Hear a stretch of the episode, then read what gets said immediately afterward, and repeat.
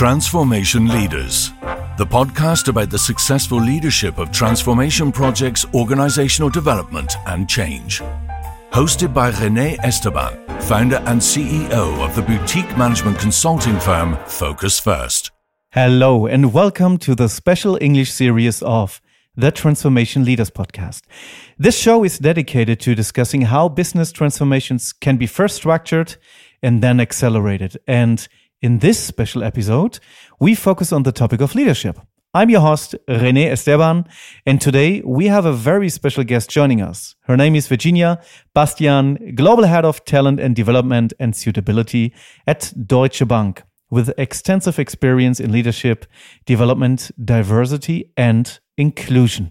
Virginia, welcome to the show. Hi, Rene. Thank you for having me. Happy to be back. Today, we are going to talk about leadership and specifically how leaders can create a culture of inclusivity and diversity within their team or organization, and also to effectively address issues of discrimination or bias if they arise. Virginia, as a senior HR professional, you have extensive experience in creating inclusive and diverse workplaces. So, how do you define inclusivity and diversity? And why are these concepts important for organizations or maybe a little bit easier. Why is everybody talking about it? Yeah thank you. Um, so i think diversity i mean has been on the agendas of, of companies for quite some time um, diversity is really about the representation that you find across your organization. So, what's the extent of underrepresented or um, minorities uh, groups in, in the organization? So, this is what you really start with, right? To look of how can you sort of um, broaden this. However, we do know from research also that this is only the entry point you will only really benefit from a diverse composition of your workforce if you really provide an inclusive culture, because that will allow people to bring everything that they have to the organization. And this is what you want, right? You want the best. And why do you want to sort of uh, cut yourself short? Because yes, you might have a diverse workforce, but people are sort of intimidated, hesitant, not courageous, not comfortable to really speak up and bring everything irrespective of their background. And can you give me maybe some examples of what is meant by um, not being inclusive, not being diverse? Uh, what is uh, seen as a discrimination or bias from your point of view? Mm -hmm. So um, I think it is it's really important that you ensure um, that that you allow people to really bring what they want to bring, and this is not the case, for instance.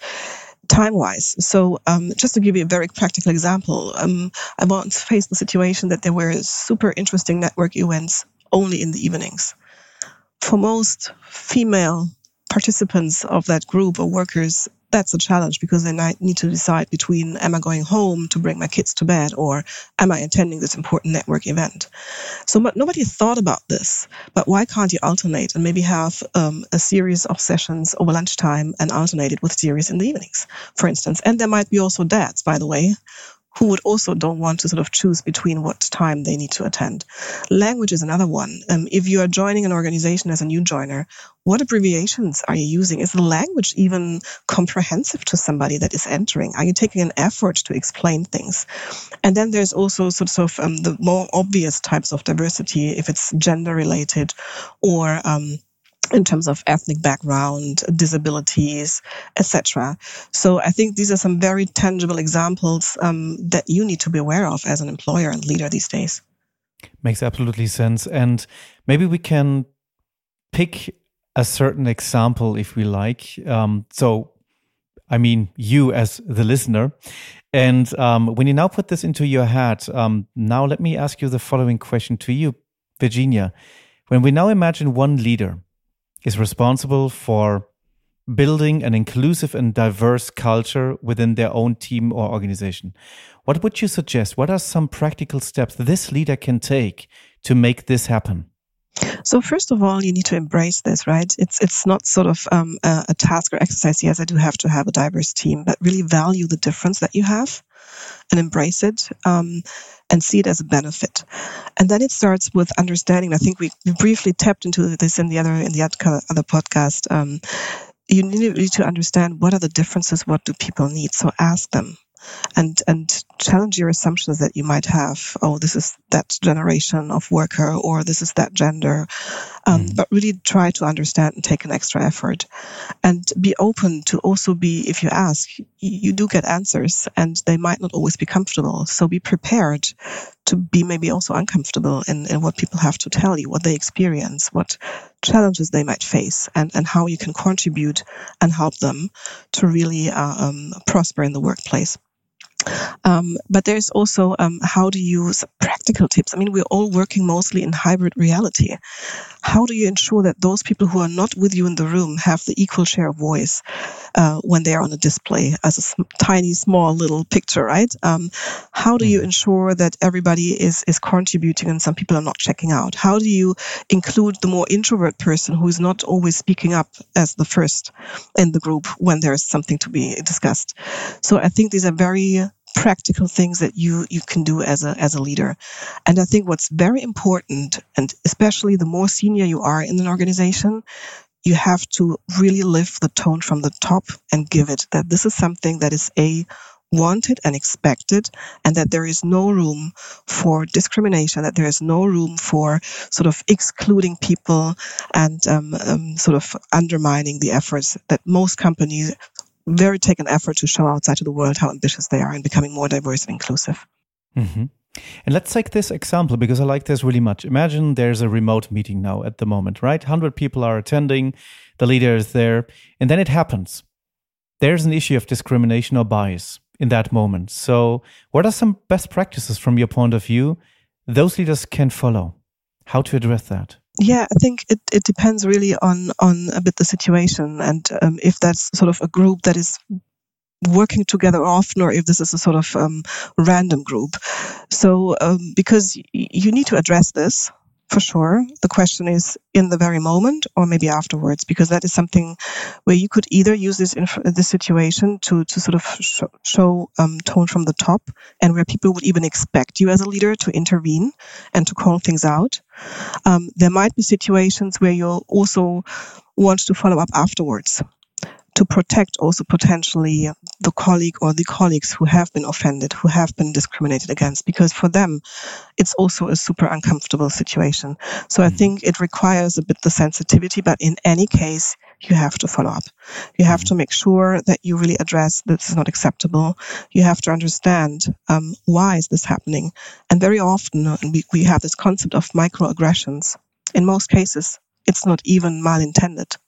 It's just people are not consciously reflecting on what they're saying, how this resonates, how it lands with other people potentially. And this is why we have to always sort of raise this awareness, call this out, follow up, and where sort of um, borders are overstepped, you have to intervene. You have to make crystal clear this has consequences and this is nothing to be accepted. Mm-hmm. Mm-hmm. And now we we talked about other people who are doing that? What if the leader is the I almost want to say problem, but this sounds a little bit negative, but you know what I mean. So, how can leaders basically ensure that their own biases don't influence their decision making or interactions with the employees? I think it starts again with A, being aware. Everybody has a bias it's in our psychological DNA, right? We can't overcome it. And it's also a helpful mechanism um, uh, that has been built out in, in evolution. But I think it starts with being aware. It starts with, okay, for instance, if I'm hiring, how can I ensure that I'm not stepping into the trap of um, being biased? How can I make sure that I don't take the shortcut by A, ensuring, do I really take the effort to be out there posting um, the job requisition that I might have? How can I make sure that I have a diverse panel so it's not just me, myself, and I taking the decision, but maybe I have some some additional lenses around me that I can consult with. Um, how can I encourage people to to approach and raise their hands? So this is something I can very concretely do. Step one, um, and I think it's also getting the feedback. So is this okay? Is that something that works for others? So if I'm not sure, dare to ask if, if what you're doing as a leader, your behavior, what you're saying is something that causes problems or not. And when you get the feedback, you have to really provide the safe space that it's okay to give you feedback mm. and that you do not sort of um, uh, punish people or intimidate them, but that you are thankful for this and that you're reflecting and think, I'm going to do it better next time. I was not aware. And now I understood what impact my behavior created on an mm-hmm. individual, for instance. Mm-hmm. And so we were talking about the leaders, right? And there is um, another partner in the room always um, in a big corporate, HR. So, what role can HR play in promoting inclusivity and diversity? And yeah, how can HR partners partner with leaders basically to achieve these goals?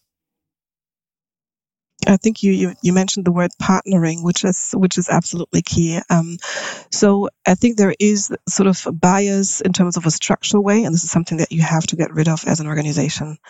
You have to reflect your processes, your policies. Is there anything in there that is kind of biased? I give you an example. If you have sort of an expat policy that takes care of of childcare as soon as the kid turns three, what about the younger kids? Does that implicitly entail the assumption, yeah, there's a mom probably staying at home taking care till the kid turns three, right?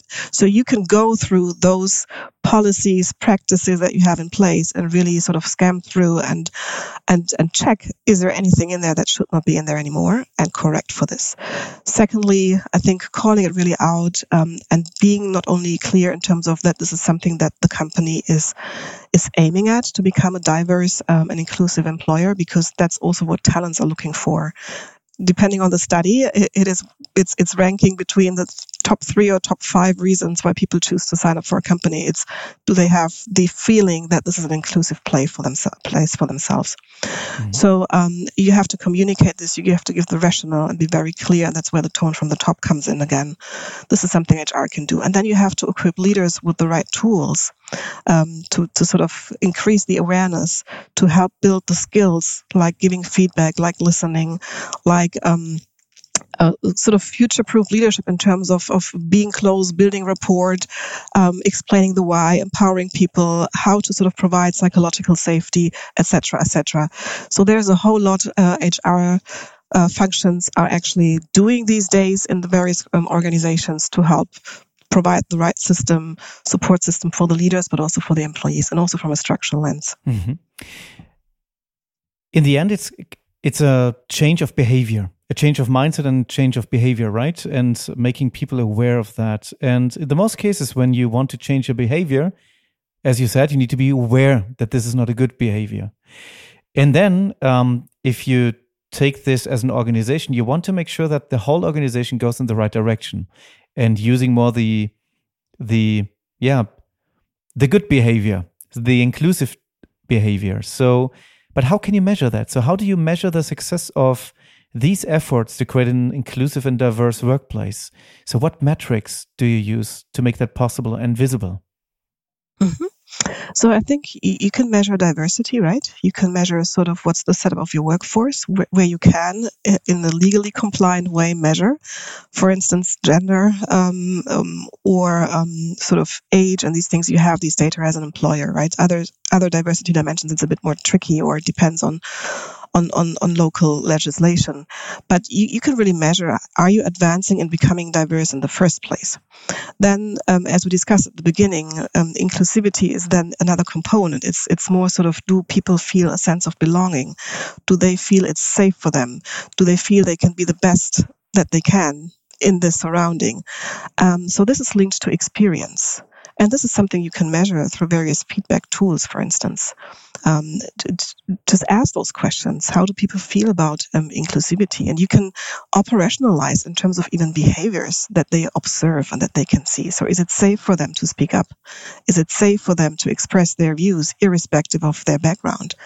So, and these just to, to, name a few examples of KPIs, they will give you um, an idea of actually are you making progress and are you doing the right thing.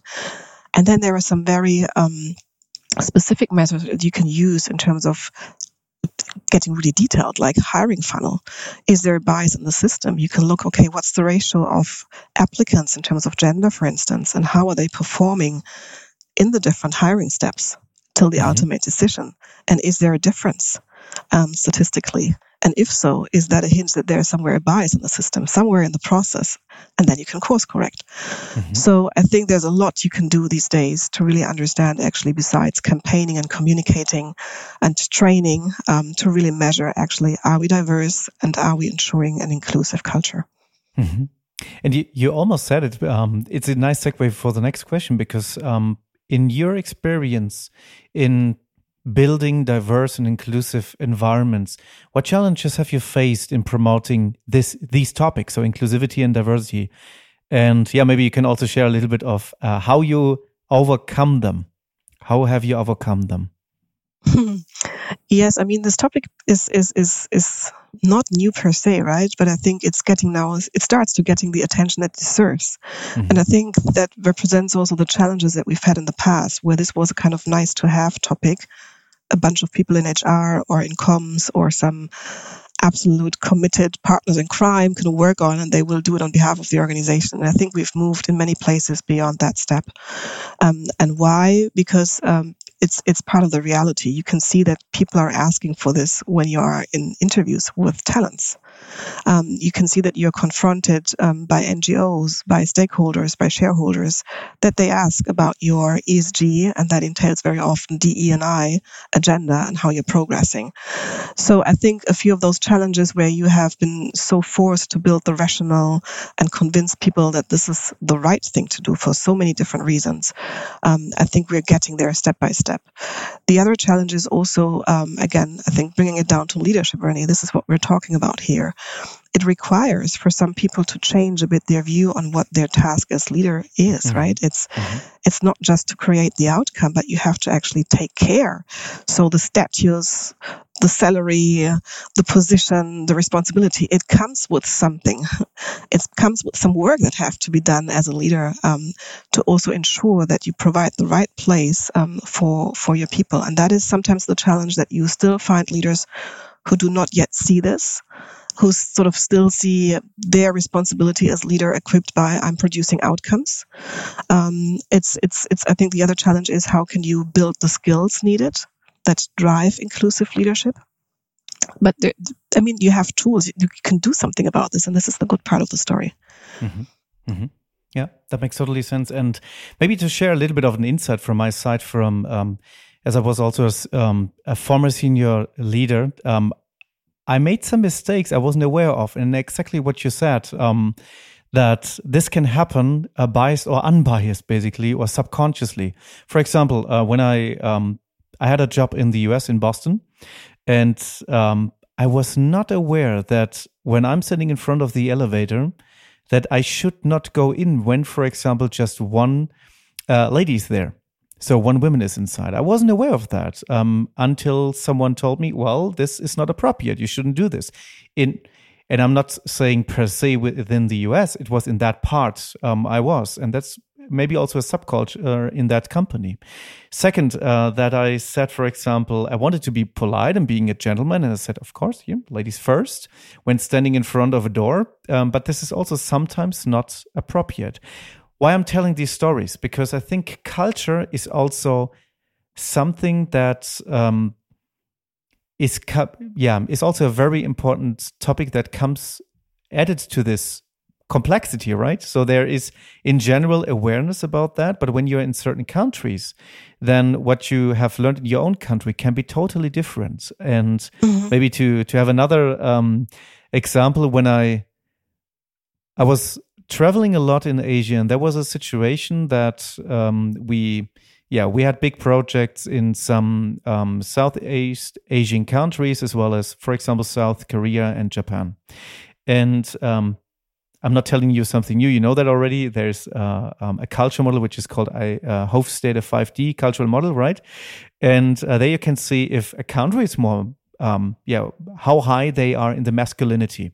So meaning how strong are um, the culture of a man in that country or not. Like in Japan, it's very high, and South Korea as well. And then there are some countries where this is not the case. And I went to South Korea and I had a meeting, and um, there was um, an IT uh, responsible for that um, company. And um, I was there with my um, manager responsible who reported to me for Asia. So we flew in there. And I was absolutely not aware of the project in this country. I was just being part and I wanted to empower my manager. And she was um, amazing. But then we sat in that meeting and she asked um, a few questions to the IT responsible and he didn't look back. He didn't answer to her. He just answered to me. And um, the first question, I thought this is a this can happen, but then there was the the second question, the second answer. So she's asking a question to him, he is answering to me, and this happened two, three questions, and then you want to be polite because you know it's another culture. However, at the same time, you cannot accept this behavior in that moment. So, how to react? I'm not sure if I, if this was the the right um, reaction I did. Um, so I left the room, and after that, I had a one to one discussion with him and saying this is not possible anymore, uh, th- this behavior. But after that, uh, this basically is still present to me, and uh, I wasn't sure was that the right reaction, was it not? So this was now a lot of storytelling. What I wanted to to convey basically is um, that when we bring in culture, it gets a totally different dynamic. And um, I assume that not every leader is aware of the different the differentiations of um, inclusivity and diversity when going into other countries. So, do you have a tip to make a long story short? Yeah, so thank you for, for sharing, René. I think this is a very powerful story and it's just underlining the challenges that you're faced with as a leader, right? Um, and I think you did the right thing. You, you addressed it. And again, to my point earlier, it's in the moment or afterwards, but you addressed it. And I think this is what is expected from, from, from leaders that they contribute, that they shape the reality. Um, and how to prepare for this. I think, you know, when we have client meetings, we, we prepare for a pitch. We prepare in all sorts of directions, right? We think through what might this person need? What's the environment? What's sort of the level of understanding? And we prepare for this. We try to sort of fill ourselves up with the right level of information. We ask mm-hmm. questions. And I think in this sense, that's exactly what we would need to apply also when we are confronted with different cultures. And as you rightly say, um, it's, it can be so different, uh, um, and deeply rooted.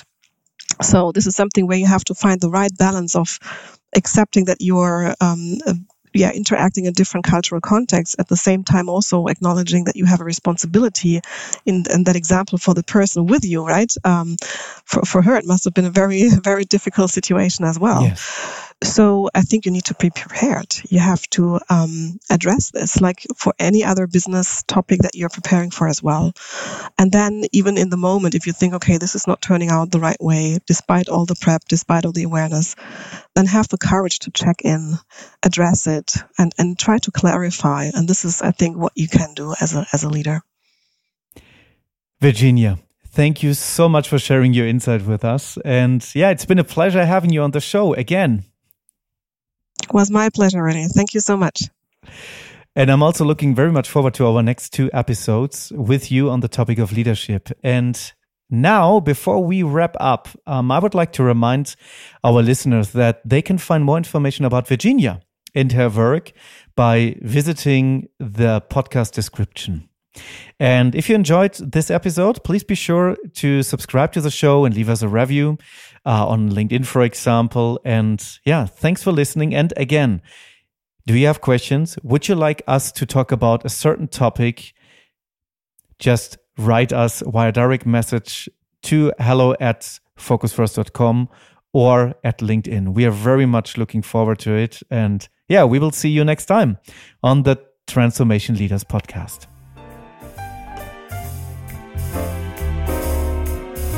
Transformation Leaders, the podcast about the successful leadership of transformation projects, organizational development, and change.